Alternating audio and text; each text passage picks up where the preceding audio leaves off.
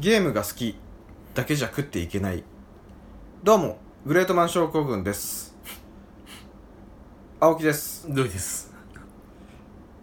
イカウとは前回に引き続きゲームクリエイターシリーズ。なんつったの今イカウトは？イカウとは前回に引き続き、うん。ゲームクリエイターシリーズうん。第3弾にしてうん。最終章。うん。一部では伝説。うん。およびオカルトと化している。うん。そう。うん中村浩一前回ね、うん。が名前の通りうん。光のゲームクリエイターならうん。彼は影のゲームクリエイター。はその名もうん。ヒデムシヒデムシヒデムシなんだそれ？かっこ仮名。仮面 まあわかるよね。それ本名にするんだったらもう親のあれを疑うよね。を紹介したいと思います。ヒデムシ知ってる？知らないごめんいいようん何も知らない。えうん。俺も知らない。ヒデムシ本名知らない。真っ赤んな。いで今回のグレートマンうん。は初めてにしてうん。本名なし。うん。通称ヒデムシ秀だけ。虫うん。かっこ仮名。かっこ仮名。を紹介したいと。思いますあはいはい。まあ一応補足として説明するとゲームを企画してうん。権利を持つのが販売元。発売元ね。まあそりゃそうだね。うん。で売るのがあごめん間違えた。権利を持つのが発売元。うん売るのがうん。販売元。うん。受託してゲームを開発するのが開発元。うん。例で言うとうん。Wii で発売されたうん。メトロイドうん。とは任天堂の IP、これ知的財産うん。ですが開発が他社の公営テクモになっていますと。うん。この作品の場合まず任天堂のプロデューサーがうん。このゲームを企画しましたと。はがこの企画が任天堂社内で理解されずいうん。忍者ガイデンを作った公営テクモゲームスにお願いすることになりましたと。はこれがい発売元と開発元の違い。うん。うん分かった？うん。これを一応頭に入れといてはいはいはでこれ発売元は任天堂。い任天堂。開発元が公営公営テクモ。うん。うんこういう一応分かれてるんだよ、うん。ゲームはっていう。はいはい。うん、もう普通ゲームね知らない人からするとさ、うん開発も販売も全部うん。そこなんじゃないのって。任天堂だよね。任天例えばこカプコンだったらカプコンなんじゃないの、とか思っちゃうけど、うん。うん開発とかとそれはまた別で分かれてるゲームもたくさんありますよ、はいはいはい。で話は戻りますがうん。ヒデムシはうん。エリカとサトルの夢冒険うん。というゲームをうん。開発しうん。そこにあることをした人で有名になったと、うん。うん、でヒデムシがうん。開発したうんエリカとサトルの夢冒険とはうん。1988年うん。9月27日にナムコ。あ現在のバンダイナムコ。はから発売されたファミリーコンピューター用のゲームソフトのことですと。うん。その開発元はうん。今では女神転生やうん。ペルソナやうん。プリクラはい。で有名な会社だが。うん。ペルソナね。そう。あの5が名作ってやつね。そうそうそうそう。その当時はまだうん。自社企画のゲームを発売したことなくてうん。開発のみの会社うん。アトラス。うん。ゲームのジャンルは2人プレイが可能なコマンド選択式アドベンチャーゲーム。このエリカとサドルの夢冒険はね、はそのロムカセットの内部にはいうん。アトラス独自の拡張音源システムが搭載されておりうん。当時のファミリーコンピューターのものとは思えないようなうん。多彩な BGM を楽しむことができると、はいはうん。その物語の内容とは双子の兄弟いはいエリカ。うんとサトルうん。が擬人化された動物たちがうん。暮らすメルヘンチックで不思議な世界を舞台に時の冠うん。を求めて冒険をする。はい。というものであると。うん。でその物語は序章と最終章を含む全6章によって構成されておりうん。各章の終わりに表示されるパスワードを使ってうん。コンピュコアコンティニューをすることができる。うん。だから復活の呪文みたいなもんだよね。うん。続きからやりたけりゃああそういうことか。はいはいはいはいい。や分からなかったから分からなかったらどんどん聞いて。いいやわかるわかるわかる。うん。今復活の呪文って言われてわかった。うん、ん。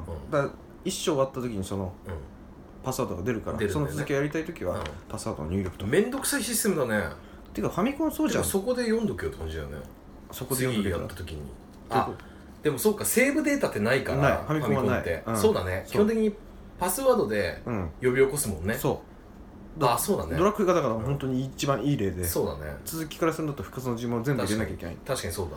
このゲームは別にそのレベルとか関係ないから、うん。一章一章ごとに終わったら、うん。そのパスワードが出るわけだから、うんうんだからいわゆ逆に言うと一章の続きからはできないよね。そっか、うん。メモリーカードが出たのっていつだ？あでもスーパーファミコンからはもうセーブデータってあったもんね、あったあった。あったよね。あった。あファミコンはないんだ。ないそうだね。そうそうそう。それ意外に忘れてるよ。みんな多分。あそう、うん。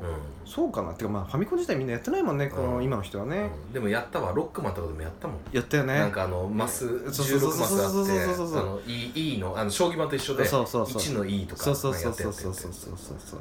うんあれ大体間違ってんだよね、うん間違ってんだようーわとか言って。あれねメモんのめんどくさいからあのシステムはねロロックマンやめてと思ったもん。普通にワードでいいじゃん今だったらスマホでカシャって取りゃいいんだけど、うん。スマホでカシャって取るんだったらセーブデータがあるしね。そう。なんだよそうなん。だようんそうなんだよ。ね。でわざわざ書いてたんだよあの16マスに。俺ねドラクエの時映るんですって撮ってたのね、うんそれを現像するまでに時間がかかるっていう。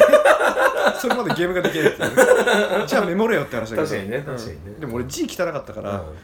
あのす「す」に点々か「ず」に点々かよく分からなくなっちゃうああなるほどね。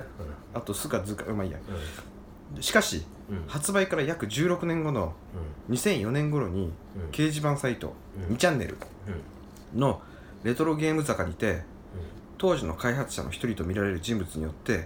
隠しメッセージの表表示方法が暴露暴露されることになったと。はい。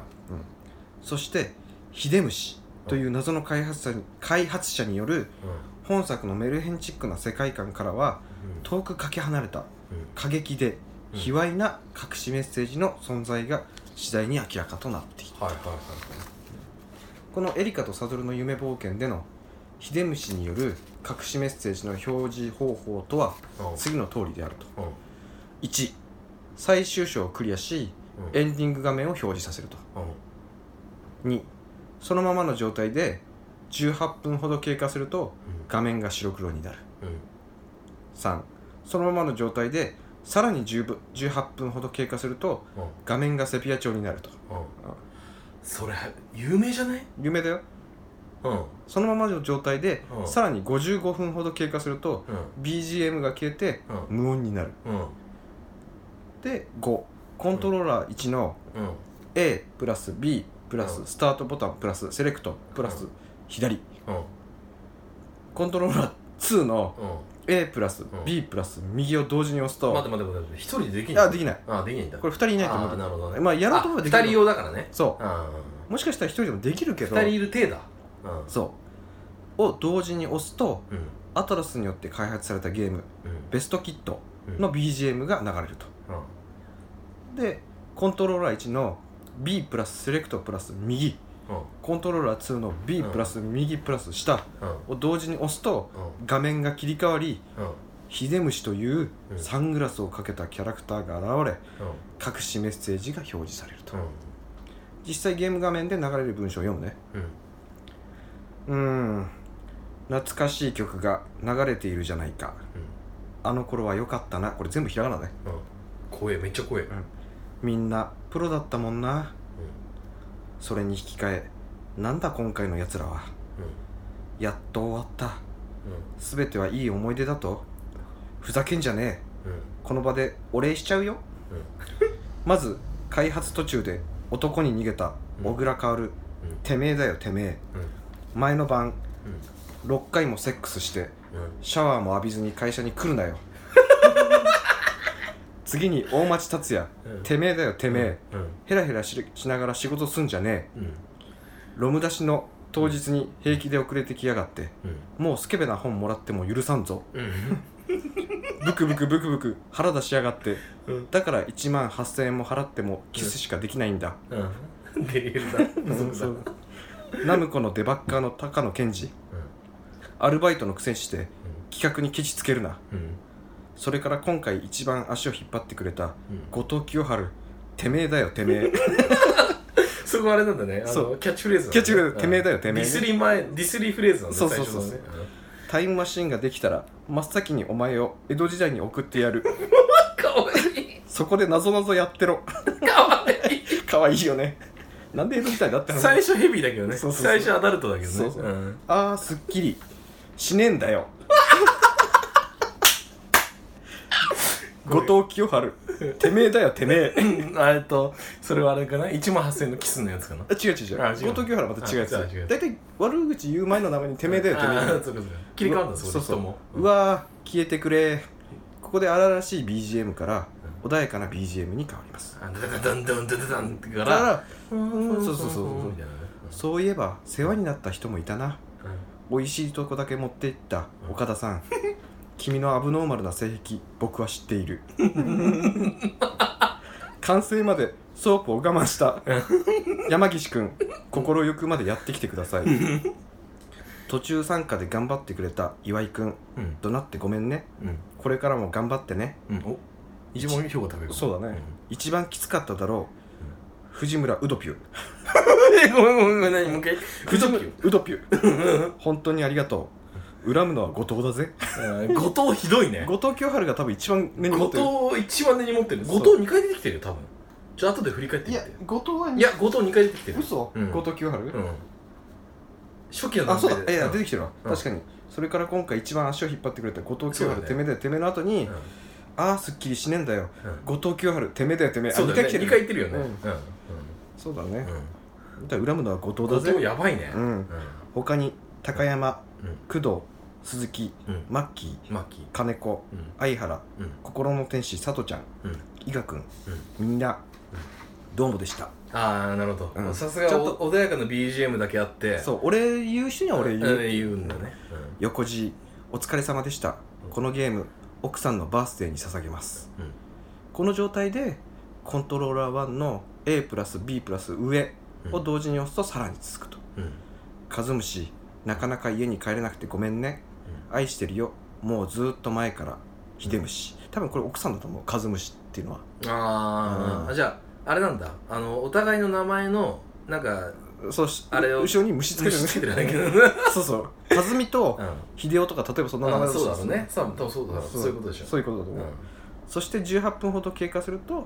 タイトル画面に切り替わると、うん。そして2012年。うん発売から24年後うん。さらに新たな隠しメッセージが発見される。秀虫から？秀虫から。うん。2章から5章までのパスワードを用意すると。うん。ここで2章から5章なのはゲーム上1章のパスワードは取得できないため。ファミコンやスーパーファミコンなどの家庭用ゲーム機専用で作られたゲームソフトをうん。吸い出ししてうん。パソコンに展開するうん。ハックロムっていうのがあるんだよ。はそういう技術っていうかうやり方がね。移植するんだ要は PC に。そういうことじゃない？そのデータをパソコンに移動するはいはいはいうん駆使して1章のパスワードをう取得し用意すると。んうん。で1章から5章の5文字目10文字目うん。13文字目を取り出して順に読んでいくとうん「いいか見てろ貴様今に殺す」と書いてあることが分かあー怖いね。よくあるトリックだね。そうそうそうそう。はいはいはいったで隠しメッセージは昔のゲームにおいてはそんなに珍しいものではなかったんだけど。うんあそうなんだ。そう、へーまあよくあること。うん。ここまで直接的に暴力的にうん。卑猥的に残したメッセージは珍しくうん。今では知る人ぞ知る伝説のゲームとなっていると。うん。秀虫秀虫この秀虫という開発者についてはいまだに特定が至っておらず。あそうなんだ。そう。まあ関係者は分かってるよね。まあそうだね。だって秀なんたらっていう名前で。あとアトラスってことも分かってるからね。ああじゃあもう見バレはしてるね。うんと思うんだ周り関係の人は者の中でね。うん、一説ではすでにゲーム業界から去っているのではないか。うん。などの憶測が飛び回っているがだじゃないと情報流出できないよ。そう。今もやってんだったら。そうだね。関連のゲームで。そうだね。その真相は不明のままであるうん業界にいないね。多分。多分ね。この秀虫というあじゃねえや。す全てのゲームクリエイターが報われるわけではないとむしろ報われない人の方が多い。好きなゲームを職業にしたところで自分が作りたいゲームを作れるわけではない。と、それはもう会社もどこの会社も一緒だね。さっきの中ソフトがそうじゃん。うん。しばらくはドラクエ作ってたわけじゃん。うん。で途中でね彼は自分自社のゲームを作ろうとしたわけだからね。それが音切りそうだね。それが音切りそうだよね。あれはもう稀な例で。うん。うん。うんでまだ開発だけのアトラスではナムコから降りてくる企画、うん発案のものを作るしかないと。秀虫は販売元のナムコと自社のプログラマー SE の間でいわば中間管理職のようなうん。立場に立ち、そうだね。うん、うん。その名にする。納期日とクオリティのバランスを保ち家に帰れない日々が続きながらもなんとかゲームを発売したと。なんか制作会社の P って感じするね。そうだね。あの本上のうん。キー局からうん。の P からも言われ、そあの現場のディレクターからも言われそう。うんいつもあの制作 P は、うん。いつも誰かが誰か体のどっかを病んでた。うわかる、うん。そうそう、うん。まあそういうことで、まあうんどこの世界においてもそうなんだけど、ね。まあこの間に立ってる人間だからね、うん、でだが彼は込み上げる思いを我慢できなかった、うん、もう結構破産したとなんとかゲームを発売したけどね、そして誰にも気づかれないようにメッセージを残したと、ああ多分それ夜な夜なあのカンパケ前にやったんだろうね、うん、てかかいや完成してからやったんじゃない、あうん、別に誰に読まれなくてもよかった。あそこにメッセージが書かれている。うん。という事実でよかったんだと僕は思うんですよね、だって発表してるわけじゃないから、うん。誰かからも漏れちゃったわけだから、うん。それは何秀虫じゃないの？バラしたの違う。あ。その当時一緒に開発してした人が多分そ側近だったんじゃない？多分秀虫が、うん。あのおい後藤春樹超ムカつくな。清春ね。あ清春。超ムカつくなっつって、うんちょっと俺仕込んだからってまあ誰かに言ったんだろうね、まあ一人ぐらい言うと思う。言う言う絶対言う絶対言う。それがうん。十何年後かにうん。2ちゃんにうん。書かれた、なんでその側近も書いたんだろう？言いたくてしょうがないんでしょやっぱり。あーでも10年16年ぐらい待ったし、うん。2004年でしょ？だって最最初はね。に隠したの、うん。まあいいかって思ったまあんじゃないいっかと、うん。うん。秀虫さんももう業界にいないし、うん。てかもう死んでるかもしんねえし、どうなんだろうね。まあでもとりあえず大丈夫だろうっていうのでそうそうそうそう。やったんだ。そうしかも2ちゃんっていうああいうところにね、まあ、それぐらいしか書くとこないっちゃないんだけどね。まあないね、うん。でも広まる可能性も高いけどね。まあね。やるやついるからね、うーんでもこれ2ちゃんでやらない限りいまだに判明ししてなかったわけだよね、うんその隠しメッセージっていうのが。であなたが何気なくやってるそのゲームうん。実はそこにはう開発者のメッセージが隠されているかもしれませんよんうん。そしてこのラジオにも冒頭にうん。あるメッセージがそうだよね。ありがとうございました。ありがとうございました